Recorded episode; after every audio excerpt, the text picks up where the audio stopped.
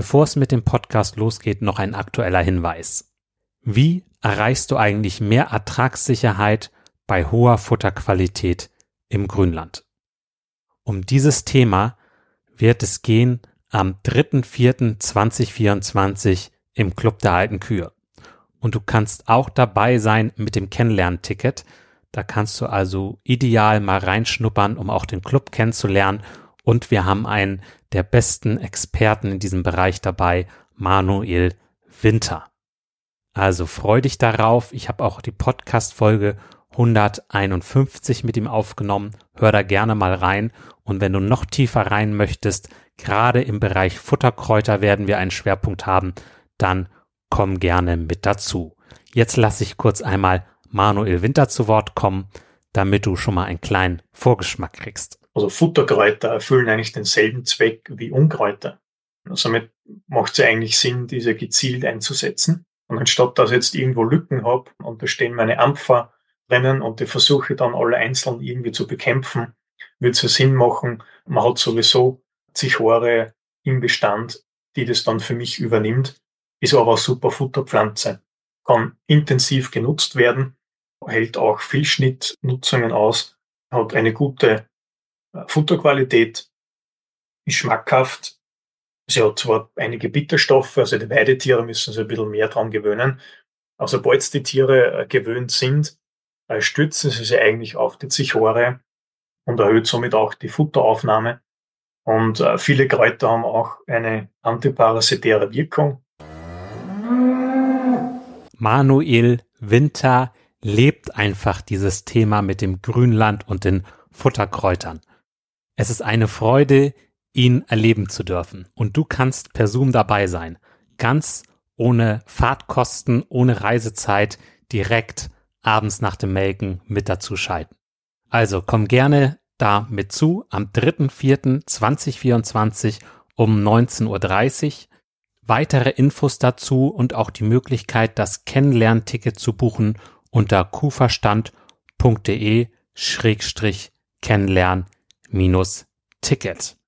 Am besten, du schaltest kurz auf Pause und buchst direkt das Ticket. Würde mich freuen, dich dann demnächst begrüßen zu dürfen. Nun geht's auch los mit dem Podcast.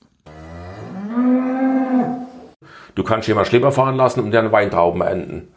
Aber die Frage, was du mit deinem Leben nachher willst, bist auf dich zurückgeworfen. Und dieser Frage darf niemand ausweichen. Wir brauchen mehr Eigensteuerung im Bereich Landwirtschaft. Das ist Unternehmer sein. Und da möchte ich ein bisschen dafür beitragen, dass wir da wieder mehr hinkommen.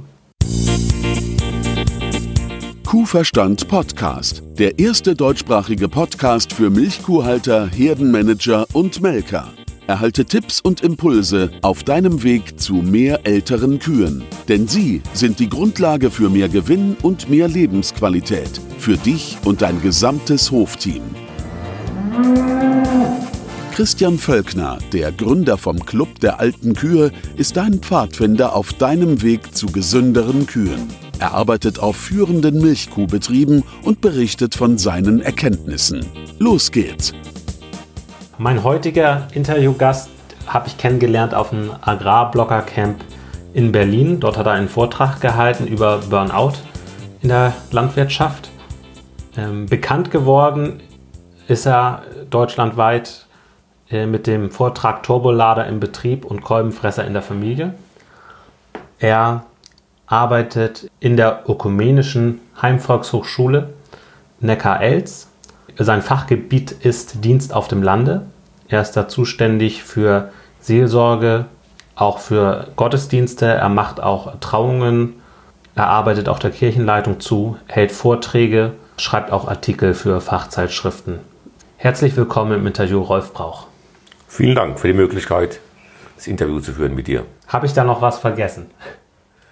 Ich glaube, es beschreibt relativ äh, gutes Spektrum meiner Arbeit. Das geht von Erfahrungen mit äh, Landwirten, Bäuerinnen, Landfrauen direkt bis äh, hin im Bereich zu Kontakten in Richtung Kirchenleitung, auch Kontakten in Richtung auch Verbände, Bauernverbände, Fachschulabsolventen, wie auch immer. In diesem großen Spagat ist meine Arbeit. Und es ist eine schöne Arbeit, weil die sehr viel Rückmeldung gibt, für einen selber auch. Und man ständig hat, man ist an der Basis, bekommt Anregungen, Ideen für neue Themen. Äh, und von daher ist eine gute Arbeit für mich. Wie ist denn Ihre Geschichte? Also wie sind Sie denn ähm, so verbunden geworden mit der Landwirtschaft? Ja, ich habe äh, nach dem Abi überlegt, äh, was ich studieren möchte und äh, ich hätte vom Abitur Medizin studieren können. Aber ich habe gemerkt, mich reizt eine breite Ausbildung und Agrarwissenschaften in Hohenheim damals war eine unheimlich breite Ausbildung. Naturwissenschaften, Technik, Ökonomie, Politik, äh, alles war mit dabei, auch Beratung zum Beispiel war ein Fach nachher. Ich habe diesen breiten Weg gewählt, bin darüber sehr froh gewesen, hatte die Chance während der Zeit schon als wissenschaftliche Hilfskraft zu arbeiten und danach ein Angebot von Professor Weinschenk als wissenschaftlicher Mitarbeiter und habe entdeckt, äh, ich bin niemand für Schreibtischarbeit, niemand für Archive und Bibliotheken, sondern jemand, der gerne mit Menschen arbeitet. Habe damals Vorlesungsvertretungen gemacht, Übungen, Exkursionen und bin dann äh, nach einer abgebrochenen Promotion, muss ich sagen, in die Erwachsenenbildung gegangen. War bis 2004 Leiter dieser Heimvolkshochschule. Und dann kam das Angebot der Kirche zu wechseln und Dienst auf dem Lande, was für mich nochmal den Weg frei gemacht hat, von der ökonomischen und pädagogischen Kompetenz noch einzusteigen in den Bereich Beratungsarbeit und Seelsorge. Das war für mich nochmal öffnen, persönlich nochmal eine neue Seite an mir selber als Kompetenz und Leidenschaft zu entdecken. Aber damit war ich nochmal näher bei den Menschen. Und ich stelle fest, jenseits meiner eigenen Erfahrungen, dass Bildungsarbeit im Bereich Landwirtschaft schwieriger wird, weil Menschen sehr viel komplexe Spezialprobleme haben, die auch schwierig sind in Gruppen äh, darzulegen, sich zu öffnen nachher. Ich erlebe sehr starken Übergang von der klassischen Bildung im Bereich der Landwirtschaft und Fachbildung hin zum Bereich Beratung, Coaching, Seelsorge, Begleitung, wo Menschen mit ihren ganz eigenen Interessen und Kompetenzen wahrgenommen werden. Und das ist für mich die große Chance, weil ich merke, wer gute Bildungsarbeit macht, wo Menschen auch kommen im Sinne von dem mühseligen und beladenen, der hat nachher bestimmt keine Sorgen, dass Menschen auch für ihn in den Bereich Coaching, Beratung, Seelsorge kommen. Und das ist mein Ansatz zu sagen, gute Vorträge, gute Artikel äh, und dann haben Menschen Vertrauen äh, in deine Kompetenz beim Thema Landwirtschaft. Und wenn sie sich als Person erlebt haben, mal beim Vortrag zum Beispiel, auch Vertrauen, dass die Beziehung mit jemand funktioniert. Und Landwirte sind Menschen, die nicht nur Fachkompetenz wollen, sondern Landwirte sind vor allem beziehungsorientierte Menschen. Das ist eine Stärke von ihnen, generell Menschen auf dem Land nachher. Und Landwirte wollen wissen, dass man sie wertschätzt, nicht unbedingt sympathisch wertschätzt, aber auch kompetent ist. Und meine Erfahrung ist die, wenn ich zu Familien komme im Bereich Seelsorge und Beratung, man braucht nicht lange äh, Einflugschneisen, man braucht nicht langes Tamtam im, im Vorfeld. Man sagt ein paar Dinge über sich selber und über das Prozedere, zum Beispiel Verschwiegenheit und über den Ablauf von so einer Beratung, bei mir immer drei Stunden nachher. Und dann sind Landwirte so mitten im Thema, äh, auch bei ihren persönlichen äh, Themen im Bereich ihrer Ehe oder Finanzen, dass ich manchmal einen roten Kopf bekomme, wie offen äh, Menschen nachher sind, aber manchmal auch nach so drei Stunden Gespräche nicht direkt nach Hause fahren kann, sondern mal anhalten muss, um einen kleinen Spaziergang zu machen nachher. Weil was da hochkommt, ist teilweise eine Last, die Menschen einem offenbaren, die man gerne mitträgt. Aber eine Last, die oft darin besteht, dass Menschen seit Jahren ungelöste Probleme sozusagen vor sich hertragen und irgendwann geht es einfach nicht mehr gesundheitlich, in der Beziehung oder auch ökonomisch nachher. Und dann kommt relativ viel hoch und relativ viel raus. Äh, was aber auch die Beratungsarbeit ist, auch eine Erfahrung von Familie und Betrieb, dieser Familienberatung der Kirchen, dass es manchmal schwierig ist und dann manche Dinge auch nicht mehr lösbar sind und manche Prozesse jahrelang dauern, bis man diese Belastung der Vergangenheit wieder in einer guten Art und Weise aufgearbeitet hat. Wie kommt das, dass die Kirche das Feld aufgemacht hat mit Dienst auf dem Lande? Aufgemacht deswegen, weil es gab immer schon eine hervorragende Fachberatung. Es gab in Baden-Württemberg die Erfahrung von der sogenannten SLUB-Beratung, Sonderberatung landwirtschaftlicher Unternehmer, vor allem in ökonomischen Krisenzeiten. Das war so die Nachwirkungen, ich sag mal, Stichwort äh, Milchkrise und was immer da an Krisen im Bereich ökonomischen Krisen nachher gab. Und man hat gemerkt, diese Beratung ist ökonomisch und fachlich hervorragendst, aber da geht es um Konzepte für Menschen. Und nur ein, zweimal zu Menschen zu kommen und sagen, ich habe ein Konzept für dich, reicht nicht. Man muss Menschen begleiten, ermutigen, Konzepte aus ihrer eigenen zu erkennen. Das gelingt wenig, wenn jemand kommt, sich seine Zahlen anschaut und nächstes Mal wieder kommt, ein Konzept hat und sagt, mach mal. Dann es gelingt, wenn Menschen ihre eigene Analyse machen, also sich selber und ihre ökonomischen Probleme verstehen, wenn sie wissen, was sie selber wollen und auf dem Weg dahin begleitet werden. Äh, und es war ein Ressourcenproblem der Beratung damals. Da konnte niemand stundenlang zuhören und fragen, sondern war so nach dem Motto Buchführung, kurze Aussage und Bericht und Konzept. Und man hat keine Kapazitäten gehabt, Menschen zu begleiten. Und man hat gemerkt, Familienbetriebe sind eine starke Konstruktion. Aber Familienbetriebe leben von der Qualität der Beziehungen von Menschen. Und wenn Beziehungen gut sind, ich sage immer im Bild, es ist äh, der Humus des ökonomischen Erfolgs sind familiäre, starke Beziehungen nachher. Wenn die Beziehungswirklichkeit nicht passt, ist der ökonomische Erfolg weder machbar noch nachhaltig nachher. Und es war kein Thema der Fachberatung, weder von Fachberatung von Maschinenringe, äh, noch Fachberatung von zum Beispiel Milcherzeugungsringen, noch von Genossenschaften. Aber man hat gemerkt, ohne Beziehungswirklichkeit äh, wird keine gute Fachberatung fruchten.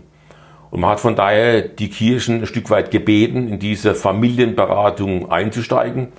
Und Familienberatung wird immer nur gut funktionieren, so verstehe ich es auch, indem ich mich selber sozusagen als Coach, als Navigator verstehe und immer wieder an bestimmten Stellen auch Fachleute einbaue. Das kann sein der äh, Geschäftsführer vom Bauernverband beim Thema Hochvergabevertrag, das kann sein der Steuerberater, das kann sein den Suchberater, was auch immer nachher. Es geht nur im Netzwerk gemeinsam gut. Aber was Menschen wollen, ist eine Person, die sie immer ansprechen können. Und deswegen habe ich zwei Telefone zu Hause. Eins für die Familie und eins, wenn es klingelt, weiß Familie, es ist für mich. Weil Bauern äh, im Regelfall nicht anrufen 9 to 5, sondern anrufen abends nach am Stall oder am Wochenende nachher. Und für mich ist es von daher eine Aufgabe, die manchmal schwer ist. Immer diese Erreichbarkeit, aber zeigt für mich, dass wir Menschen Vertrauen haben, sich öffnen und offen sind und das ist die Voraussetzung dafür, dass sie selber ihre Not und ihre Problematik erkennen und sich helfen zu lassen. Und ein wichtiger Satz für mich heißt, wer sich helfen lässt, ist nicht hilflos. Ja, der ist intelligent. Eben. Und ähm, das mit dem Netzwerkgedanken, das ist genau das, was ich auch verfolge. Ich habe nämlich auch in meiner Zeit als Landwirt entdeckt, es gibt Sachen, die hättest du gerne früher gewusst. Mhm. Und ich habe auch gemerkt, wie unwahrscheinlich komplex und vielfältig äh, einfach das Aufgabenfeld von einem Landwirt ist. Mhm. Unter anderem deswegen habe ich ja auch den Weg eingeschlagen und gesagt, ja, so jetzt mhm. erzähle ich erstmal von meinen Erfahrungen und ich mache mich weiter auf dem Weg herauszufinden, wie kann man Lebensqualität auf dem mhm. Hof steigern, auf dem ja. Milchviehbetrieb. Ja. Und für mich spielt auch eine wesentliche Rolle, dass ähm, die Kühe älter werden. Weil mhm. das ist auch einfach, das ist eine ökonomische Sache ja, und das ist auch eine emotionale Sache. Wenn man kranke Kühe im Stall hat, dann passt das nicht. Hat man auch an der Uni schon gelernt, dass die kurze Nutzungsdauer von Kühe ökonomisch ein Desaster ist. Ja, genau. Da merke ich jetzt auch, das ist so komplex, das Thema. Wenn ich mich da jetzt reinknien sollte in Sachen Fütterung, äh, zum Beispiel, das wird gar keinen Sinn machen, weil, äh, mhm. weil ich habe da einfach keine Lust, die ganzen äh, Pansen Bakterien, Sachen da so in die Tiefe zu lernen. Da, ja. brauche ich, da baue ich jetzt auch Netzwerk auf, mhm. dass ich da äh, ja. dann auch weiterverweisen kann. Ja. Das ist unheimlich schlau. Aber ich möchte noch einen Aspekt gerne sagen zu meiner Netzwerkarbeit. Ich glaube schon, äh, dass wir heute klug beraten sind als Unternehmer generell. Sagen, ich habe mal Netzwerke im Bereich jemand, der vielleicht Arbeitsrecht besser kann, der Marketing besser kann, der Produktionstechnik nachher besser kann. Nur ich erlebe bei Landwirten ein hohes Maß von Einflüsterungen und Fremdsteuerungen. Und sag mal so als Beispiel, äh, dass der Kontierer kommt äh, am Ende von dem Wirtschaftsjahr zur Bilanz nachher und äh, Landwirt hat sein Wirtschaftsjahr erfolgreich gemeistert, was ich von Herzen ihm gönne, weil ökonomischer Erfolg ist Voraussetzung dafür, gut, auch gut leben zu können, auch was seine Lebensqualität nachher anbelangt. Und da kommt oft der Satz, den niemand bestreitet, der Erfolg ist gut, die Bilanz hervorragend. Da sagt der Steuerberater, man sollte etwas machen. Und man sollte etwas machen, heißt im Regelfall Steuern sparen.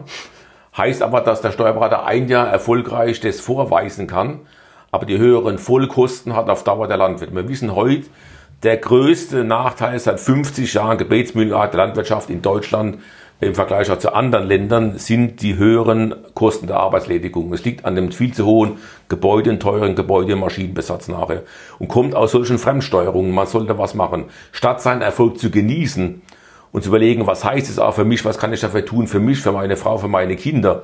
Oder wie kann ich intelligenterweise möglichst gemeinsam investieren, in Form von äh, Nachbarschaftslösungen, Kooperationslösungen oder wie auch immer nachher, wird oft die Steuerfalle äh, reingetappt nachher. Ich sage immer, Steuern sparen ist der Erotik älter werdender Männer. Äh, aber auch bei vielen anderen Fragen, Männer sind Bilder gesteuert. Und wenn Sie beim Bericht des Geschäftsführers vom Beratungsdienst sehen, die großen Schleppermaschinenhallen in Dänemark, wenn sie in Topagrar, wo auch immer auch lesen, äh, was Kollegen und Nachbarn machen könnten, ja, denk mal, das heißt die Botschaft, das musst und kannst du nachher auch machen. Wir müssen die Unternehmerfunktion zurückholen und das heißt, selber verantwortlich sein für meine eigenen Bedürfnisse und Ziele und dahin steuern. Und sich nicht von anderen sagen lassen, was wir zu tun hätten. Beraten helfen schon. Und nicht zu sagen, was heute der Weg ist in die Zukunft. Jeder muss seinen eigenen Weg nachher finden. Und ich habe den Ehrgeiz zu sagen, das möchte ich jungen Menschen vermitteln. Du brauchst ein Team, du musst Netzwerker sein, aber die Zielsteuerung, dafür bist du verantwortlich. Das ist deine wichtigste unternehmerische Kompetenz. Du kannst äh, dich beraten lassen der Fütterung, du kannst jemanden Schlepper fahren lassen und dann Weintrauben ernten. Aber die Frage, was du mit deinem Leben nachher willst, bist auf dich zurückgeworfen. Und dieser Frage darf niemand ausweichen. Wir brauchen mehr Eigensteuerung im Bereich Landwirtschaft. Das ist Unternehmer sein. Und da möchte ich ein bisschen dafür beitragen, dass wir da wieder mehr hinkommen. Ja, da sind wir auf einer Wellenlänge. das sehe ich auch so. Man sitzt als Landwirt ja nachher selber, also muss, muss ja selber dafür gerade stehen, was man macht. Ja. Letztendlich äh, gibt es heute so viele Möglichkeiten, seinen Betrieb weiterzuentwickeln. Ja. Also es ist so facettenreich. Ja. Und da muss jeder das Passende für seine Persönlichkeit finden. So. Ja. Also das Wort beratungsgeschädigt ist eine Bankrotterklärung für die eigene Nebenpersönlichkeit. Und ich sehe so wie du, auch gerade hier in Baden-Württemberg, wir haben ein dicht besiedeltes Land mit einer tollen Infrastruktur, mit einer hohen Kaufkraft. Bei uns gibt es beliebig viele Wege und ich sag mal, man kann bei uns durchaus auch den Weg des Wachsens gehen. Es ist teilweise im Milchviehbereich, auch gerade über Kooperationen, über Roboterlösungen, über Fremdarbeitskräfte. Man kann aber auch gleich bleiben und was tun im Bereich Streikvermarktung, Vertragsnaturschutz. Man kann was tun im Bereich Roll auf dem Bauernhof. Man kann was tun im Bereich Dienstleistungen, im Bereich zum Beispiel auch Altenpflege, was auch immer nachher. Du musst dann einen eigenen Weg gehen und finden. Ich möchte auch keinen Weg bewertet wissen. Also klein und fein ist nicht besser oder schlechter wie groß und vielleicht äh, viel Fläche und viel Tiere zu haben. Ich glaube, da muss man von Bewertungen wegkommen, zu fragen, was sind deine Stärken? Folge deinen Stärken. Ja? Deine eigenen Stärken machen dich selber stark. Ja? Schwäche deine Schwächen. Wer seine Schwäche erfährt, wird selber nachher schwach. Also tu das, was du stark machen kannst. Und deswegen ist für mich ganz wichtig, um seine Stärken zu erfahren und zu kennen, ist nicht nur eine Frage der Fachbildung, sondern eine Frage der Persönlichkeitsbildung. Und ich habe so die Idee zu sagen, es gibt eine Unternehmerbiografie. Und die Phase 1, so bis 25, 30, ist die Frage, wo Bildung und Persönlichkeitskompetenz das Wichtigste ist, weil Bildung ist der wichtigste nachhaltige Erfolgsfaktor für Unternehmer nachher. Um Stärken zu erfahren, sind aber gerade die Fremderfahrungen entscheidend. Nicht nur die Erfahrung der eigenen Familie, in der Schule oder in der Nachbarschaft, sondern rausgehen in die Fremde, sich zeigen, ja, Ja, das- Rückmeldung das- zu bekommen nachher. Das kann ich. Ich war, ich habe ein FSJ gemacht ein Jahr lang. Hm. Ich habe gesagt, ich bin ja äh, hier oben in Flensburg in der Ja. Nähe und ich habe gesagt, ich muss unter, unterhalb von Hamburg muss ich mindestens kommen. Ja. Mein Onkel so, wieso willst du denn so weit weg? Dann kannst du ja nicht nochmal vorbeifahren am Wochenende und helfen. Nee, sage ich. Also mal hingehen, wo man die Sprache vielleicht schwer versteht, wo die Mentalität anders ist, wo man anders wirtschaftet nachher, anders lebt, anders feiert nachher. Aber zu sagen, ich erfahre mich selber mit meinen Stärken und Schwächen, die Chance habe ich jetzt, wenn ich mal einen Hof übernommen habe, eine Familie habe, Schulden habe, vielleicht Altenteile haben, die pflegebedürftig sind, dann geht das alles nicht mehr. Und viele mit 40, die vielleicht nach der Ausbildung, die sie verstanden haben, möglichst bald aus mit der Bildung. Wo der Vater lockt mit dem neuen Fendvari auf dem Hof nachher. Das sind gern gesehene Söhne, die zurückkommen, möglichst bald nach der Ausbildung daheim mitarbeiten. Weil es gibt genug Arbeit, es gibt genug- genug Schulden und da ist jede Hand und jeder Mitarbeiter nachher gut gefragt. Aber damit steigt zehn Jahre später ein hohes Maß von Lebensunzufriedenheit. Ich bin in die Familie stark eingebunden, bin stark eingebunden in die Arbeitswirtschaft und und und. Und dann merke ich, vieles täte mir auch noch gut, über den Tellerrand zu schauen, mal nach Hause zu gehen. Und dann geht's oft nachher nicht mehr und dann kommt die Verbitterung groß. Deswegen die Kinder gehen lassen ist ganz wichtig. Und da haben Eltern die Verpflichtung, deswegen ist ökonomischer Erfolg so wichtig, dass sie in dieser Phase Arbeitswirtschaftslösungen bezahlen können und ihre Kinder ermutigen zu gehen. Und wer 30 ist, der muss sich erklären, Eltern gegenüber und sagt, Vater, Mutter, ich will. Nicht du musst, alle Geschwister sind weg, du musst, sondern ich will. Wer selber gewählt hat, ist erfolgreich und zufrieden. Wer was gemusst hat, ist unzufrieden und wenig erfolgreich. Und ja auch sehr dankbar ein Leben lang gegenüber dem, der Generation davor. Das weil er was geschenkt bekommen hat. Ja, weil er diese Möglichkeit genau. gehabt hat, Ja. äh, mal rauszugehen. Ja, ja. Hofvergabe ist ein Geschenk zu Lebzeiten, was der Hofübernehmer auf seine Weise nutzen kann. Es gibt von Goethe einen wunderbaren Satz für Landwirte. Was du erbst von deinen Vätern, erwirb es, um es zu besitzen. Hofergabe ist die produktive Aneignung des Familienvermögens und die Entwicklung mit seinen Stärken. Nicht weitermachen wie der Vater und die Mutter, das Geschenk übernehmen, aber es erwerben mit seinen Stärken und auch mit seinen Schwächen nachher. Und die muss ich kennen, deswegen sind Fremderfahrungen wichtig. Und ich muss sagen, ich will und nicht du musst. Und ich glaube, dass in dieser Phase die Eltern noch viel mehr ihre Haltungen im Kopf nachher ändern müssen, nämlich Kinder ziehen zu lassen und das ökonomisch möglich zu machen. Das ist auch eine Frage von der Steuerung ihrer Arbeitswirtschaft selber und der Frage von ökonomischem Erfolg. Und die Haltung, wenn ich Kinder gehen lasse, bekomme ich sie wieder gut zurück. Und deswegen ist bei der Hofvergabe Generationskonflikt für mich ein Satz ganz wichtig, der immer wieder auch kommt bei Gesprächen. Wer Nähe erzwingt, bekommt Distanzierung. Das ist das Klammern und Festhalten wollen. Und wer Distanz gewährt, bekommt Nähe geschenkt. Also wenn ich Kinder gehen lasse, kommen sie gern zurück, weil es gut war. Wenn ich sie klammer, ich sie verlieren. Das, das klingt paradox, ist aber logisch. Ja. ja, schön. Ja, wie ist denn die Situation in Sachen Lebensqualität ähm, bei den Landwirten? Wie erlebst du das? Also ich würde sagen, ich erlebe das sehr stark von bis. Äh, ich hatte es am Sonntag gerade ein Treffen meiner Unternehmer, Seminarteilnehmerinnen und Teilnehmer vom Hof, einen Sonntag miteinander verbracht. Ich erlebe erstens mal als Generation so im Bereich 40, 50 äh, erst einmal viel flacher und klarer ökonomisch denkt, weniger politisch und ideologisch denkt, sondern sehr flach ist bei der Frage, was rechnet sich, was bringt es nachher, das finde ich klasse. Eine sehr hohe Wertschätzung hat für die eigene Familie und Beziehungswirklichkeit, auch was Kinder, was miteinander auch Unternehmen am Wochenende, am, am Sonntag, am Abend was zu tun.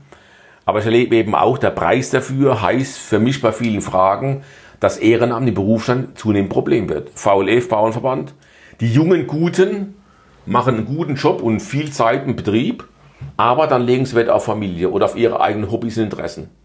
Also Gesangsverein, äh, Kegeln, Urlaub gehen, wie auch immer nachher, finde ich ganz, ganz wichtig. Auch regelmäßig Feierabend machen pünktlich, Wochenende aber frei machen. Aber heißt das, die Selbstverständlichkeit des Übernahmethemas Ehrenamt im Berufsstand zunehmend Problem wird? Weil gerade die, die gut sind, Wert legen auf eine Lebensbalance von Arbeitswirtschaft oder Arbeiten und Lebensqualität nachher. Und die fehlen uns als Führungskräfte im Berufsstand nachher. Aber generell würde ich sagen, Generation, die ein paar Jahre jünger ist als ich, 40, 50, hat sich fundamental was getan in einem guten Sinne. Eher mit der Gefahr, dass man manchmal ökonomisch Biss verliert, weil man einfach ein bisschen zu viel gut leben will. Also da sage ich auch die Gefahr zu sagen, also nur gut leben geht auch nicht. Man muss manchmal Zähne zusammenbeißen und einmal vier Wochen lang Vollgas geben. Aber ich glaube, die Generation so mit 40, 50 jetzt ist in einer guten Balance von Ökonomie und Lebensqualität. Die ab 60 oder jetzt 60 sind so alt wie ich, bin es dieses Jahr 60 geworden nachher. Da erlebe ich die Dominanz, der Betrieb geht immer vor. Ja. Betrieb ist wichtiger wie ich selber. Zehn zusammenbeißen, wir sagen hier Arschbacken zusammenpetzen nachher. Da ist Scheitern ein Riesenproblem. Ja. Äh, wer scheitert möglicherweise, es gibt sieben Generationen, die den Hof schon bewirtschaftet haben. Ich möchte nicht derjenige sein, der den Hof nachher aufgibt, nachher ein Riesendruck auch von außen. Du musst weitermachen nachher. Du bist verdammt, irgendwo weiterzuarbeiten nachher. Die sich wenig Freizeit gönnen. Äh, wo die Männer vor allem auch Sprachökonomen sind, die mit Worten sparen, wenig sagen. Bei uns heißt ja nicht geschwitzt äh, ist gelobt genug. Ja. Also die wenig, die wenig sprachfähig sind, wenig wertschätzend äh, kommunizieren nachher, zu wenig Freizeit machen äh, und teilweise bei Kritik von außen oder auch von ihren Ehefrauen und Söhnen oder Schwiegertöchtern nachher zu stark in eine aggressive Verteidigungshaltung gehen oder in die Depression nachher gehen, weil sie Kommunikation gut gelernt haben. Und da erlebe ich auch, die lassen ihre Kinder ungern ziehen, nach dem Motto, äh, ich war auch nicht weg, darfst du auch nicht weg nachher. Übergeben den Hof viel zu spät, nach dem Motto, ich habe mit 40 gekriegt, die brauchst du auch nicht früher nachher. Die sich rächen für eigene schlimme Erfahrungen an ihren Kindern, wohl wissend, es ginge anders besser. Wo, das ist schade. Wo, wo, du das eben gesagt hast mit der Kommunikation. Siehst du da einen Zusammenhang zwischen äh, Kommunikationsfähigkeit oder guter Kommunikationskompetenz und Lebensqualität? Unbedingt. Also wer selber nicht sagen kann und sprechen kann, was er will und braucht. Ich frag mal, das ist mir ein Beispiel. Bei der Hofvergabe sage ich immer, es gibt drei Betrachtungen des Hofes. Die weichen Erben sehen Hof anders, wie die Übergeber und die Übernehmer. Jeder hat legitime Interessen auf Abfindung, Altenteil, eine gute Zukunft mit der Familie nachher. Und ein Stück weit ist Hofergabe auch eine Verhandlung. Nur verhandeln kann ich aber nur dann, wenn ich handlungsfähig bin. Und Handlungsfähigkeit von, kommt von der Klarheit eigener Ziele und Bedürfnisse. Nur wer klar ist, kann klären. Und wenn ich Eltern frage, was sie wollen und brauchen, dann heißt oft, die werden schon wissen. Oder es heißt oft, sagen Sie mal, was Sie denken. Und ich sage immer, ich sage Ihnen gar nichts. Wenn Sie nicht selber wissen, was Sie wollen und brauchen, dann denken Sie nochmal drüber nach, ich komme wieder im halben Jahr oder Jahr. Und da fängt Sprachfähigkeit an, über sich selber reden zu können. Und mal zu sagen, was sind meine Bedürfnisse und Ziele. Aber auch was sind meine Konflikte, Kränkungen, Verletzungen, die ich selber erlebt habe. Das mal äh, zum Thema zu machen, sich selber. Und bei der Hochvergabe kommt es sehr deutlich raus, da muss ich mich zum Thema machen, weil ich sagen muss, was ich will und was ich brauche. Das haben diese älteren Bäuerinnen und Bauern selten gelernt, sich selber zum Thema machen. Äh, und ich erzähle immer die Geschichte, da kommt auch ein bisschen das Turbolader-Thema her. In Baden-Württemberg haben wir relativ viel große Traktoren, die eigentlich den Höfen von der Größe her nicht gut passen. Und ich habe mal einen Agrarökonomieprofessor gefragt in Stuttgart-Hohner, was braucht so ein neuer Fendware als Auslastung? Da war es die Aussage, 1000 Stunden pro Jahr wäre gut. Und wenn ich auf die Höfe komme, sagen die Leute immer stolz, er braucht 400, 500, 600, aber 1000 habe ich auch schon gehört und auch gesehen, aber selten erlebt. Ich habe gesagt, man kann es rational ökonomisch nicht erklären, warum äh, große Schlepper auf den Höfen stehen. Aber ich sage immer, ich kann es gut erklären. Männer brauchen große Schlepper, um bei Familienkonflikten schnell sicher und bequem vom Hof zu fahren. Man weicht dem Konflikt nachher aus, äh, Arbeit gibt's immer genug. Und man kommt heim, so mit Erwartungshaltung, man kann die wichtigsten Lebensfragen an die Frauen delegieren, die können das besser. Das Thema Erziehung, Beziehung und Pflege. Und dieses klassische Muster wird jetzt definitiv nicht funktionieren, weil junge Frauen sich festlegen lassen auf diese Rollenerwartung nach dem, und das ist dein Job äh, und der Rest mache ich. Das funktioniert nicht und ich erlebe es in vielen Ehen. Ich erlebe zunehmend großes Problem von Trennung und Scheidung. Das war früher nie ein Thema in der Landwirtschaft. Das ist deutlich ein Thema geworden, also so an Stellenwert bei Beratungen, Stellenwert würde ich sagen 3, 4. Das war vielleicht früher. Was heißt 3, 4? Also Nummer 3, 4. Das Wichtigste ist immer noch Generationskonflikte. Ja. Das zweite ist so das Thema Hofergabe. Und das dritte ist so das Thema Gesundheit, Beziehungsprobleme ganz allgemein. Und dann kommt schon Trennung und Scheidung. Liegt daran, dass viele Frauen sozusagen diese Rollenerwartungen nicht mehr bedienen wollen und können. Und viele junge Männer immer noch ein bisschen die Haltung haben des Paschas, des Nicht-Kommunikators und das funktioniert. Denken Sie, weil Ihr Vater als Vorbild ein Stück weit auch lebt. Und da müssen wir einfach deutlich machen, ihr braucht auch andere Kompetenzen. Und die Kernkompetenz der Unternehmer heißt heute äh, Kommunikation. Wow, das ist nochmal eine Aussage. Haben wir auch schon einen Podcast-Titel hier. Kernkompetenz ist Kommunikation. Nach dem Motto, äh, Reden ist Silber, Schweigen ist Sprengstoff. Und ich glaube, das ist einfach das wichtigste Thema. Ich sage auch immer, äh, Kommunikation beginnt für mich mit Selbstgesprächen. Und ich kann es für mich selber nur sagen, das klingt blöd, aber was ist so?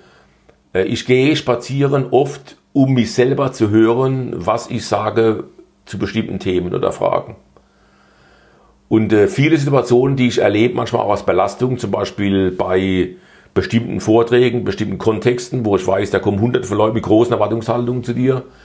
Ich spreche zu mir selber und sage, was sind Dinge, die ich gern sagen würde. Und wer sich selber zuhört und hört, ist nachher sprachfähiger. Also Kommunikation fängt mit Selbstgesprächen an für mich.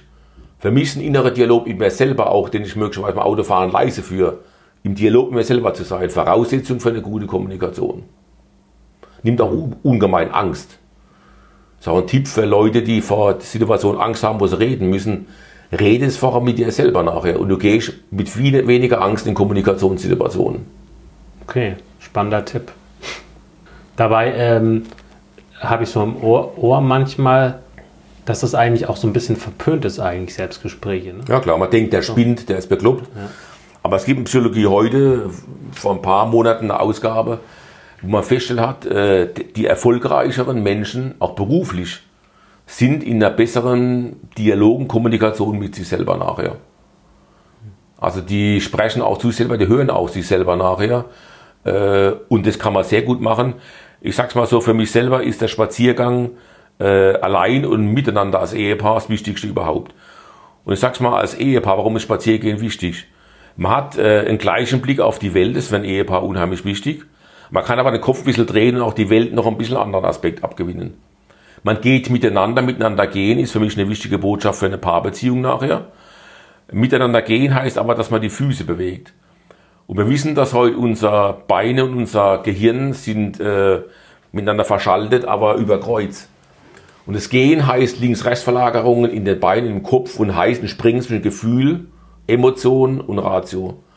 Und es bringt Anregungen, Impulse und neue Aspekte. Das Gehen im Sinne von Blickrichtung und das Gehen im Sinne von, von Gehirn nachher. Wer miteinander spazieren geht, reflektiert gemeinsam die Welt, aber in der großen Bandbreite des Blickwinkels äh, und auch sozusagen der Kreativität, weil Bewegung macht kreativ, Bewegung macht intelligenter.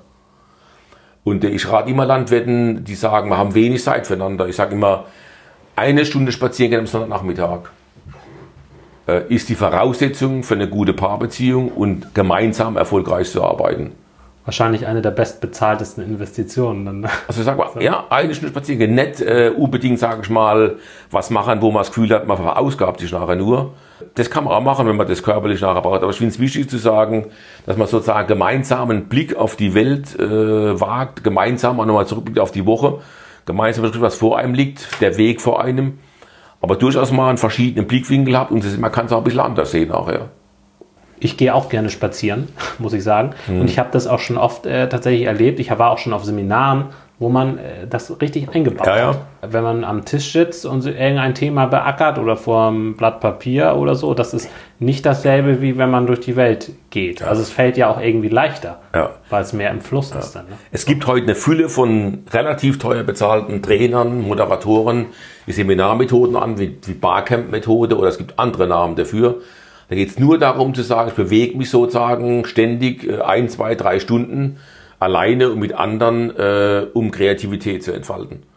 Indem ich ein Thema mich selbst befrage, andere befrage, dann mit dem, was da rauskommt, wieder eine andere Gruppe konfrontiere, indem ich sozusagen andere Frage ans gleiche Thema stelle nachher. Es sind alles Methoden, die wir heute anwenden mit dem gleichen Effekt. Ja. Ich versuche ein Thema sozusagen aus verschiedenen Blickwinkeln zu betrachten. Aber ich nehme mich selber sozusagen bei dem Thema immer wieder mit. Aber lass mal von anderen Anregungen geben. Und gerade deswegen ist Kommunikation so wichtig, um nicht in diese Sackgasse zu geraten, zu sagen, nur so wie ich sehe, ist es nachher richtig. Und ich glaube, das ist sozusagen bei vielen ökonomischen Problemen die Ursache davon. Das Beharren zu sagen, so wie ich es mache, so wie ich sehe, nur so wird es funktionieren. Das ist der, der Tod äh, von ökonomischem Erfolg. Und deswegen Berater, Netzwerke, Coaches, wie auch immer, zu sagen, guck mal, da liegt auch noch was am Weg nachher. Gerade ist mir die Chance von jungen Leuten als Hofübernehmer, von Söhnen und Töchtern nachher, ein neuer Blick zu werfen auf den Hof. Und ich rate deswegen auch immer zu gleitenden Hofvergaben. Nicht zu sagen, der Alte macht alles richtig, fährt von 100 auf 0. Der Junge macht alles anders und neu von 0 auf 100 nach. Da gehen wir ökonomisch und psychisch kaputt. Wir brauchen so 10 Jahre kleine Übergabe, wo der Vater nachlässt ich sag mal so im GBR-Modell gesprochen, jedes Jahr 5% weniger Anteile oder 10%, je nachdem. Und der Junge wächst, ja. Aber wo sozusagen, wenn der Vater 60 ist, der Junge äh, sozusagen die Regie gewinnen kann über den Betrieb. Um nochmal zu probieren, komme ich mit dem äh, Führen gut zurecht. Aber reicht denn das mit den GBR-Anteilen? Also man, man kann das ja jedes Jahr ein bisschen verschieben mit ja. den GBR-Anteilen. Muss nicht auch irgendwie das äh, besprochen werden, Verantwortungsbereich? Ja. So. Ich sag's mal im Bereich vom Spielfeld. Also ein Spiel, Fußballspielfeld hat zwei Hälften. Wenn der Vater 60 ist, muss ich sozusagen nicht mein Spielfeld bespielen, sondern auch des Vater seins noch mit. Und wenn der Vater in Rente geht, gehört der ganze Platz mir. Okay. Wenn ich klein bin, stehe ich nur am Tor und wenn ich groß bin, bespiele ich das ganze Feld, das Hofvergabe nachher. Und ich glaube, dass viele Männer diesen Prozess in ihrer Dramatik, in ihrer Komplexität verkennen, ich sage, mit 64 mache ich ein Hofvergabeseminar hier beim Brauchenecker Els und dann erkläre ich ein paar rechtliche Dinge und ein paar wirtschaftliche und der Rest kriegt man gebacken und es geht. Hofergabe scheitern nicht an wirtschaftlichen und rechtlichen Fragen, scheitern an den Kommunikationsprozessen der Familie. Und das ist meine Erfahrung hier. Viele gehen äh, gut gelaunt nach dem Motto, eine Mappe, viel Fachlichkeit nachher und merken, sie scheitern aber im Prinzip an ihrem Kommunikationsverhalten in der Familie nachher. Und das ist schade und deswegen denke ich immer, alles, was wir tun können im Bereich Bildungsarbeit, bei Berufsschulen, Fachschulen, Meistern, Technikern, Studium, ist das Thema kommunikative Kompetenz zu trainieren. Vor allen Dingen im Bereich äh, für sich selber, im Bereich der Paarbeziehung. Ich sage immer, die Paarbeziehung ist die Ankerbeziehung im Familienbetrieb. Und wer nach den Kindern zuschaut, schaut, bekommt die kleinen Tyrannen, die er nie wollte, auch verdient hat. Kinder was? Wer aus den Kindern sozusagen, wer die zu hoch hängt der Familie, Okay. Bekommt genau die kleinen Tyrannen, die er nie wollte, verdient hat. Also das Glück der Kinder ist dem Glück des Paars untergeordnet. Wenn es dem Ehepaar gut geht im Familienbetrieb, geht es allen gut. Und viele Probleme der Paarbeziehung überwälzen sich auf die Kinder und auf die alten Teile. Aber wenn ich Leute frage, hier sage ich mal bei Familienfreizeiten, wo Landwirte da sind, was ist äh, dein wichtigster Wunsch? Dann heißt äh, Glück und Gesundheit in der Familie. Landwirte machen ihre Paarbeziehung fast nie zum Thema. Und das wäre das Wichtigste überhaupt. Ich möchte nicht sagen, dass verheiratet sein das Wichtigste im Leben überhaupt ist, aber im Regelfall ist es noch in Landwirtschaft so nachher. Und ich glaube, man muss einfach erkennen, äh, darin wird zu wenig Energie investiert. Und wenn dann so Themen sind wie Generationskonflikte oder Trennung und Scheidung, merke ich immer, da ist wenig da, was belastbar ist. Es ist immer so, ich habe gedacht, ich habe nie gewusst, ich habe nicht geahnt, aber darüber gesprochen habe ich nie miteinander. Wir sind drüber gekommen über die Ist-Situation. Also über die Situation, wie, also wie ist die Situation bei den in der Landwirtschaft Ja. in Sachen Lebensqualität? Ja. Also breit gefächert, Ja, aber auch teilweise erschreckend. Ne? Also jede, jeder sechste Landwirt hat psychische Erkrankung. Nach Sozialversicherung, Landwirtschaft und Gartenbau in Deutschland, jeder Sechste, also wir Betriebshelfer haben, zum Beispiel, also wo dann Ersatzkräfte kommen, jeder Sechste, die Suizidrate in England, Frankreich, da haben wir Zahlen, ist deutlich höher, in England sogar die höchste aller Berufe. In Frankreich weiß man, dass äh, mit der Höhe vom Milchpreis Suizidrate sich ändert, also ist der Milchpreis gering, steigt Suizid. Angeblich auch in der Schweiz relativ hoch, ist aber Dings nicht erklärbar.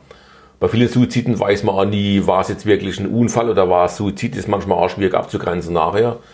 Aber Tatsache ist, die Stimmung im Sinne von äh, Burnout, Suizid ist schlecht und zwar deswegen, weil ich gelernt habe, wir haben so eine Dreifach-Belastungssituation in der Landwirtschaft. Das eine ist sozusagen dieses hohe Maß von Arbeitsbelastung generell, die wir haben.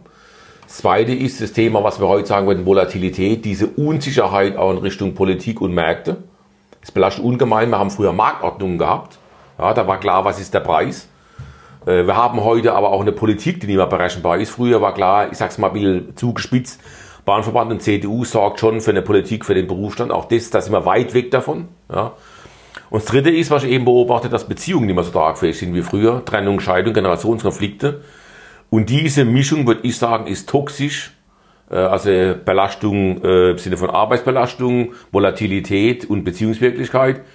Und führt dazu, dass suizidpsychische Erkrankungen Burnout äh, zunehmen. Aber da haben wir einen Großteil selber als Hausaufgaben. Also wir können sozusagen unsere Arbeitswirtschaft mehr in den Blick nehmen. Ich finde, das ist das Megathema der Zukunft überhaupt, weil Arbeitswirtschaft heißt, Ökonomie und Leben zu verbinden. Das ist Arbeitswirtschaft. Eine Hausaufgabe für den Berufsstand. Da müssen wir an der Bildung viel mehr machen. Ich habe mal die ganzen Lehrbücher gelesen im Bereich der Agrarökonomie.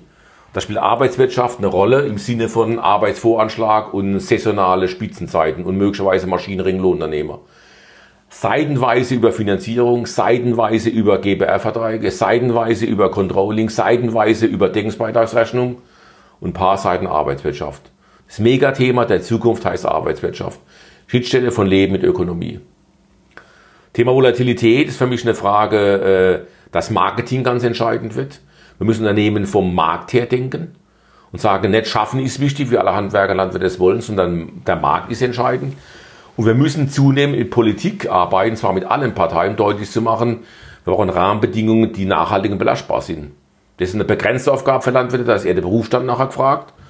Und Beziehungsarbeit ist nur Job von Landwirten nachher. Und das heißt nochmal Kommunikation und Beziehung als Thema zu machen, auch ein Bildungsthema. Von daher sage ich nochmal, Bildungsthema äh, in Bereich, vor allem auch Arbeitswirtschaft äh, und in Be- Richtung Kommunikation und Beziehungsarbeit sind die, äh, die größten Hausaufgaben der Zukunft. Ich äh, bin durchaus ein Fan von Digitalisierung, ein Fan äh, von Smart Farming, wie auch immer. Das ist gar keine Frage. Aber ich glaube, äh, wenn der Blick nicht ist in Richtung seiner eigenen Arbeitswirtschaft und seiner eigenen Kommunikation und Beziehungsfähigkeit, werden Familienbetriebe äh, nicht scheitern unbedingt, nur aber zumindest mal Probleme haben. Ja. Aber man kann ja natürlich auch die digitalen Möglichkeiten auch nutzen für seine Weiterbildung. Also das ist auch eine Sache, die ich mache, wenn ich Seminare mache oder irgendwas buche, Ja. um mich weiterzubilden. Dann sage ich, ich sage, das Wertvollste, was ich habe, ist meine Zeit. Und Ja. wenn ich mich weiterbilde, dann gebe ich lieber mehr aus und kaufe mir was Vernünftiges. Ja. Und dann, dann habe ich auch das Beste. Oder ist haben wir erstmal ist die Frage Qualität von Weiterbildung, nicht nach dem Motto, darf nichts kosten. Es gibt heute Webinare, es gibt äh, tolle Apps beim Smartphone. Und beim Thema Arbeitswirtschaft zum Beispiel, bei uns gibt es eine äh, tolle, erfolgreiche Hähnchenmeisterin, Vermarkterin, die Anne Körkel. Die hat eine App zum Beispiel, wo sie immer ihre Arbeitszeit erfasst, ganz genau, wo sie sozusagen produziert und vermarktet, ihre Hähnchen, sagt, was sie eine Stunde verdienen will und gibt sich Rechenschaft, ob sie da auf dem richtigen Weg nachher ist. Auch das Ziel ist für wichtig, alle äh, Zielerreichung fängt mit Dokumentation an. Kaum ein Landwirt weiß, was wirklich arbeitet. Mein früherer Chef, Professor Weinschke, hat mal gesagt, gehabt, wenn man einen preußischen Landarbeiter, einen Landwirt fragt, wann die Arbeitszeit ist auf dem Hof, dann sagt er, wenn er morgens die Hose anzieht und abends, wenn er auszieht. Das denken immer noch viele Bauern. Aber das stimmt eben nicht. Und ich sage immer, äh, alle Mühen der Optimierung der Arbeitswirtschaft brauchen eine eigene, ehrliche, offene Dokumentation. Wenn ich zu Betrieben komme und frage mal, was arbeitet ihr und wie viel und was eure Arbeitskraftverwertung, wie kann man den Betrieb umsteuern, um in Richtung mehr Effizienz zu kommen, kaum ein Landwirt weiß realistisch und äh, genau, wo er wie viel arbeitet. Und das wäre eine zwingende Aufgabe, sagen alle, die die Fachschule machen, die in Richtung Meister Wirtschafter gehen. Die müssen sofort anfangen, mit dem Lernen zu dokumentieren, oder zu do- dokumentieren ihre eigene Leistungsfähigkeit.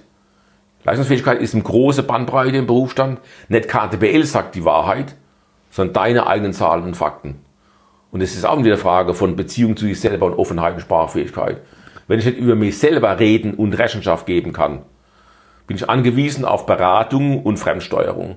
Nur wer sich selber kennt, ist handlungsfähig. Und wenn der Berater kommt und Betriebszweigauswertung macht und ja, wie viele Arbeitskräfte haben wir denn hier? Und man sagt dann so aus dem Bauch, Ja, na gut, dass das dann nicht so Hand Bringt und nix. Fuß hat, ist ja, klar. Ja. bringt nix.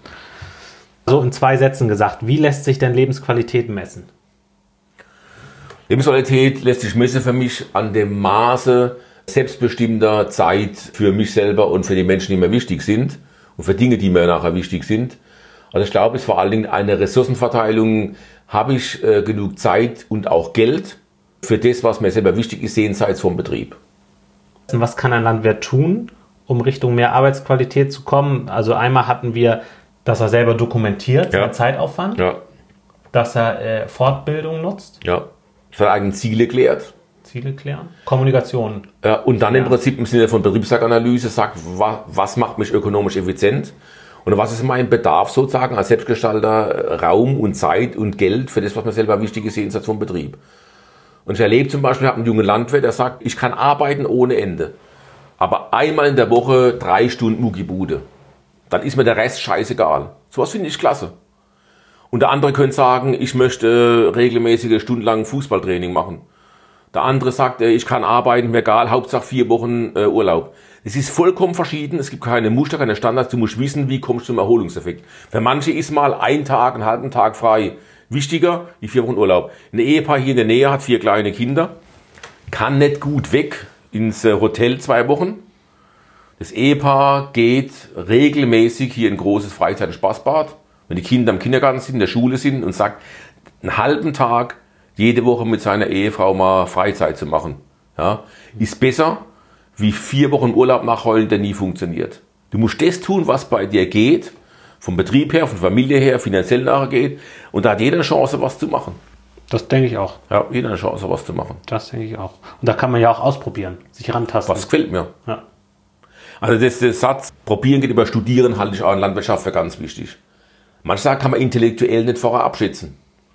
Also wenn ich nicht weiß, ob die 100 Hektar anders funktionieren, dann muss ich mit 10 Hektar mal probieren und anfangen. Man braucht auch mehr Mut zur Kreativität zum Probieren, nicht immer zu sagen, ich weiß, ich weiß es nachher nicht. Probieren. Ja, ich habe das zum Beispiel mit Gesellschaftsspielen. Ne? Also ich liebe ja Gesellschaftsspiele ne? und ich weiß das schon lange, ne? dass mir das richtig Spaß macht. Ich glaube, ich habe drei, vier Jahre gebraucht, bis ich dann wirklich regelmäßig äh, alle zwei Wochen auf so einen Spieleabend gegangen bin, auf so einen öffentlichen. Ne? Ja. So, und das war nachher total gut. Also Ja. das, das habe ich dann richtig gemerkt. Also das, Ja. dann habe ich mir hinterher einen Kopf gefasst. Wieso hast du das eigentlich nicht früher umgesetzt Ja, gekriegt? so. Also das, äh, da kann man nur zu Mut machen. Also ich vergesse dann alles. Ne? Also ich vergesse die Zeit und dann bin ich da voll dabei. Das ist ein gutes Zeichen, dem Glücklichen schlägt keine Stunde. Also wer sozusagen nicht genau weiß, die Uhrzeit, ist ganz bei sich selber nachher. Und wer dauernd so auf die Uhr gucken muss, auf das Smartphone, wie auch immer, also in Richtung E-Mail gekommen oder Uhrzeit nachher, äh, der ist nicht glücklich nachher. Also Zeitlosigkeit zu leben, zu erfahren, ist ein Zeichen von Glück. Das kann man bei der Arbeit erfahren, in der Familie erfahren, bei seinem Hobby, in der Freizeit erfahren nachher. Aber dann weiß ich sozusagen, mir geht's nachher gut. Es kann auch manchmal bei der Arbeit sein, dass ich mal irgendwo da sitze und stundenlang irgendwas konzipiere und schreibe dann was lese nachher. Und total beglückend. Aber ich weiß, äh, wenn ich es dauernd machen müsste, äh, wäre es nicht mehr beglückend nachher. Ein Tipp aus deinem Vortrag in Berlin war aus Angst Furcht machen. Ja, Was hat das damit auf sich? Also, okay. Also Angst ist eine Emotion, die Menschen lähmt, handlungsunfähig macht. Hormone, Bodenstoffe ausschüttet im Sinne von Fluchtverhalten, hoher Blutdruck, wie auch immer. Ja. Äh, Aber die handlungsunfähig erstmal macht. Und sag's mal jetzt im Bild vom Neandertaler im Buch- und Mischwald Mitteleuropas. Wenn ich da als Neandertaler im Buch- und Mischwald gehe und es knackt irgendwo ein Zweig, dann kriege ich Angst. Und diese Angst, sozusagen, da fällt mein Hormonsystem nachher hoch, macht mich kampfbereit, fluchbereit nachher, ja, aber handlungsunfähig. Und wenn ich einen Säbelzahntiger sehe, wenn ich aus Angst Furcht gemacht habe, Furcht ist konkret und anschaubar und benennbar. Angst ist diffus und nicht benennbar. Das ist ein unbestimmtes Gefühl nachher. Wenn ich einen Säbelzahntiger sehe, dann kann ich entscheiden, verstecke, renne oder kämpfe. Viele Leute haben Themen, Probleme, Konflikte, die sie nicht runterbrechen im Sinne von aufschreiben, ansprechen, konkretisieren, benennen, Selbstspreche für nachher. Die bleiben immer in ihrer Angst und immer in ihrer Handlungsunfähigkeit. Wer einen guten Freund hat, erzählt seine Angst, macht daraus Furcht und er wird handlungsfähig nachher. Werden. Es ganz bei sich selber bleiben, also auch nicht im Selbstgespräch zu bleiben nachher, macht Menschen handlungsunfähig. Deswegen ist wichtig für mich zu sagen, wenn du Angst hast vor irgendwas, und das haben wir alle, mach daraus Furcht, mach das zum Thema. Im Selbstgespräch, im Gespräch mit anderen nachher, beim Psychologe, bei deinem Coach, bei deiner Ehefrau, wie auch immer nachher. Und du wirst Wege entdecken, damit gut umzugehen. Cool. Eine Sache, die mir noch im Buch aufgefallen ist, die Begrifflichkeiten Kostenmanager versus Erlösmaximierer. Ja. Ich möchte mal ganz, ganz sagen, ich äh, bin bei, bei Landwirten relativ tief drin, persönlich und auch finanziell. Und stelle fest, diese Scheißhausparole wachsen oder weichen ist die Parole der Erlösmaximierung. Viel Hektar, viel Kühe, viel Milch abliefern, viel Raps, viel Zuckerrübe, wie auch immer nachher. Wir wissen aber alle, dass äh, Größe durchaus erfolgreich sein kann, aber uns abhängig macht von Wettbewerbern, von Weltmarktsituationen. Und ich sag noch einmal, was wir alle wollen, ist lediglich Gewinn, nicht Erlöse. Wir leben vom Gewinn im Sinne von Eigenkapitalbildung und vom Sinne von Konsum für uns selber nachher, was, was, wir wollen und brauchen nachher. Gewinn ist die Differenz von Erlöse minus Kosten. Ja, genau. Das ist mein Steuerungseffekt, nicht der von Politik. So. Und je größer die Masche ist, desto entspannter ist meine Lebenssituation. Also wenig Kosten hat, weil er viel auslagert, machen lässt oder gebrauchte Schlepper fährt nachher. Und wer so seine Vermarktung, seine Erlössituation äh, optimiert, der hat große Maschen und hat wenig Druck, viel Volumen zu bringen. Und viel Volumen macht Herzinfarkt, Burnout, Beziehungskonflikte. Und wer hohe Masche hat, der lebt gelassener und langsamer. Und wir müssen mehr den Blick werfen auf die Maschen, nicht auf die Volumina. Ja. Und diese Botschaft von große Schlepper, große Maschinenhalle, große Stelle ist die Botschaft, wir sind Erlösmaximierer. Und ich sage, das mag für manche ein Weg sein, wenn es erfolgreich können. Aber du kommst aus der Nummer nachher nicht mehr raus. Also Das war so im Buch so schön drin. Man braucht 5 Euro mehr Erlöse dann, um dann 1 Euro, Euro. mehr, 1 Euro mehr Gewinn zu haben und 1 Euro Kosten zu sparen, heißt der gleiche Effekt. Ja. Das heißt, allein zum Beispiel den Schlepper gemeinsam zu nutzen, wenn man ein bisschen miteinander gut kann und kommuniziert nachher, ja, nimmt viel mehr Druck, wie zu sagen, auf dem Pachtmarkt muss ich 10 Hektar mehr haben. Also Erlösmaximierung macht Stress im Berufsstand, auf der Fläche, im Pachtmarkt, bei mir selber nachher und Maschenoptimierer äh, macht Gelassenheit nachher. Äh, Und ich finde einfach, das heißt, Kostenmanagement im Blick zu haben und Marketing im Blick zu haben nachher. Und ich erlebe Landwirte sozusagen, die nimmer größer werden, sondern kleiner werden, weil sie ihre Maschen maximieren. Also wir haben hier im äh, Bereich Rhein-Neckar-Kreis einen Landwirt, der war im Nebenerwerb, ist jetzt im Fullerwerb, mit ein paar Hektar Gemüse. Klingt unheimlich blöd, aber das sind Maschenmaximierer. Toll. Den brauche ich mal als Interviewgast. Weiß jetzt echt nicht, aber ich sage mal, ist ein Beispiel, was ich kenne. Ja. Teilweise auch im Bereich äh, von Tierhaltung, ja, Ja. die dann lieber Käse mache und vermarkte. Ja, ich war es bei einer Tagung in Bad Boll. Da war ein Landwirt da aus Thüringen, der sagt, ich habe 30 Hektar, das ist für Thüringen eine Katastrophe. Ich habe nur Grünland. Da ist in der Nähe 100er äh, Bodepunkte Reichsbodeschätzung. Alle haben gesagt, habt ihr ist bekloppt. Aber ich habe äh, wenig Kühe, viel Ziegen ja, und habe Käseverarbeitung oder Milchverarbeitung, Käseherstellung nachher. Ich habe vier Kinder, Frau und bin glücklich und verdiene genug. Das ist super. Das ist Also, nicht der Weg für alle. Ich möchte damit nicht sagen, alles soll Direktvermarktung machen, wie auch immer nachher. Aber ich sag, alle Chancen, die wir haben, nehmen wir auch psychisch Druck von Familie nachher runter. Ja. Und ich merke, dieser Weg der Größe ist nicht verwerflich, und als Kirchemann sage ich verwerflich, ist nicht ökonomisch Quatsch. Aber du musst wissen, du kannst dafür unter heutigen Bedingungen dafür einen relativ hohen Preis bezahlen. Und ich sage noch einmal, das Wichtigste ist heute äh, die Spanne und das Wichtigste ist möglichst viele kooperative Lösungen. Kooperative Lösungen lassen dich krank sein, lasse dich die Grippe auskurieren, lasse dich mehr Freizeit und lasse dich die Vollkosten senken. Das heißt mehr Lebensqualität und mehr Kostenmanagement. Und deswegen bin ich ein Freund, sage, alles was kooperativ geht, gemeinsam geht's besser. Man sagt ja immer hier äh, drei Landwirte, vier Meinungen oder so, ne? Aber ähm, Das damit machen wir uns radikal schlecht und sage es, niemand schlecht mache, niemand mehr schlecht sein, ich mach's erst gar nicht. Das sind Sprüche, die verhindern sollen, was zu machen, was gut wäre. Äh, Und deswegen sage ich immer, du musst die bessere Sprüche für dich sagen und der bessere Spruch heißt, gemeinsam geht's besser. Das ist Erfahrung von alle. Und ich behaupte mal, können von Arbeitsgemeinschaften bis hin sind wir Teil Vollfusionen noch so viel ausnutzen. Und ich sage allein mal das Thema Spezialkompetenz von Nachbarn und Berufskollegen. Ein absolut guter Pflanzenschutzmann vielleicht. Allein die Tatsache, dass der für mich mitspritzt, ja, äh, mein 50 Hektar, der 8 Hektar, ja, macht nicht nur Kostenersparnis, macht auch wahnsinnig viel Qualität, weil der es besser kann. Vielleicht bin ich der bessere Pflüger oder Melker oder wie auch immer nachher. Leute lassen mir gemeinsam reden und äh, was man halt erlebe, Bauern sind nicht mehr gemeinsam im Dorf wie früher, sondern oft verteilt auf große anonyme Aussiedlungen. Wir brauchen wieder mehr Kommunikationspunkte von Landwirten, wo man sich kennenlernt und sagt, können wir was gemeinsam machen. Was immer geht, ist die Schulzeit gemeinsam zu nutzen. Und so gut gibt es ja jemand, der war ähnlich tickt wie ich selber, wie auch immer, äh, oder auch mal mehr Bauernstammtische zu machen. Aber wir müssen mehr ausloten, was gemeinsam geht. Und ich halte Einspruch für ganz fatal. Man muss sich mögen. Man muss sich wertschätzen, offen sein und einen Nutzer haben. Da kann man auch, wenn man unsympathisch findet, gut kooperieren. Also Sympathie ist eine Verzerrungsfalle. Äh, unsympathisch genauso. Wenn ich jemand sympathisch finde, bin ich zu großzügig, mache keinen Vertrag. Finde ich ihn unsympathisch, mache ich gar keine Kooperation. Man braucht Wertschätzung, Offenheit und einen klaren Nutzen. Und zwar beim Nutzen zu sagen, wenn alle Nutzer haben, reicht es vollkommen. Der muss nicht gleich sein. Viele Landwirte kooperieren nicht, weil der Nutzen vom Nachbar größer ist wie meiner. Übervorteilt. Ich muss nur einen Nutzer haben, dann langt man doch schon. Und egal wie, worin der besteht. Da kann er nur drin besteht, gelassener zu leben. Und vielleicht ökonomisch gar keinen großen Vorteil zu haben nachher. Äh, Und da hoffe ich, äh, dass junge Leute ein bisschen offener werden. Zumindest mal haben wir junge Leute, die wir heute äh, in Betriebsleiterfunktionen erleben, im Regelfall alle Fremdarbeitskräfte. Auch das macht schon mal ein anderer Blick auf die Welt. Weil es sind kaum noch Familienbetriebe, die sozusagen ohne Fremdarbeitskräfte agieren. Im Tierhaltungsbereich sowieso nicht und im Ackerbaubereich zumindest mal phasenweise. Und das macht ein bisschen ein anderer Blick in die Welt, dass da Leute teilweise in der Familie da drin sind, die vielleicht woanders leben, einen anderen Beruf haben, woher kommen nachher.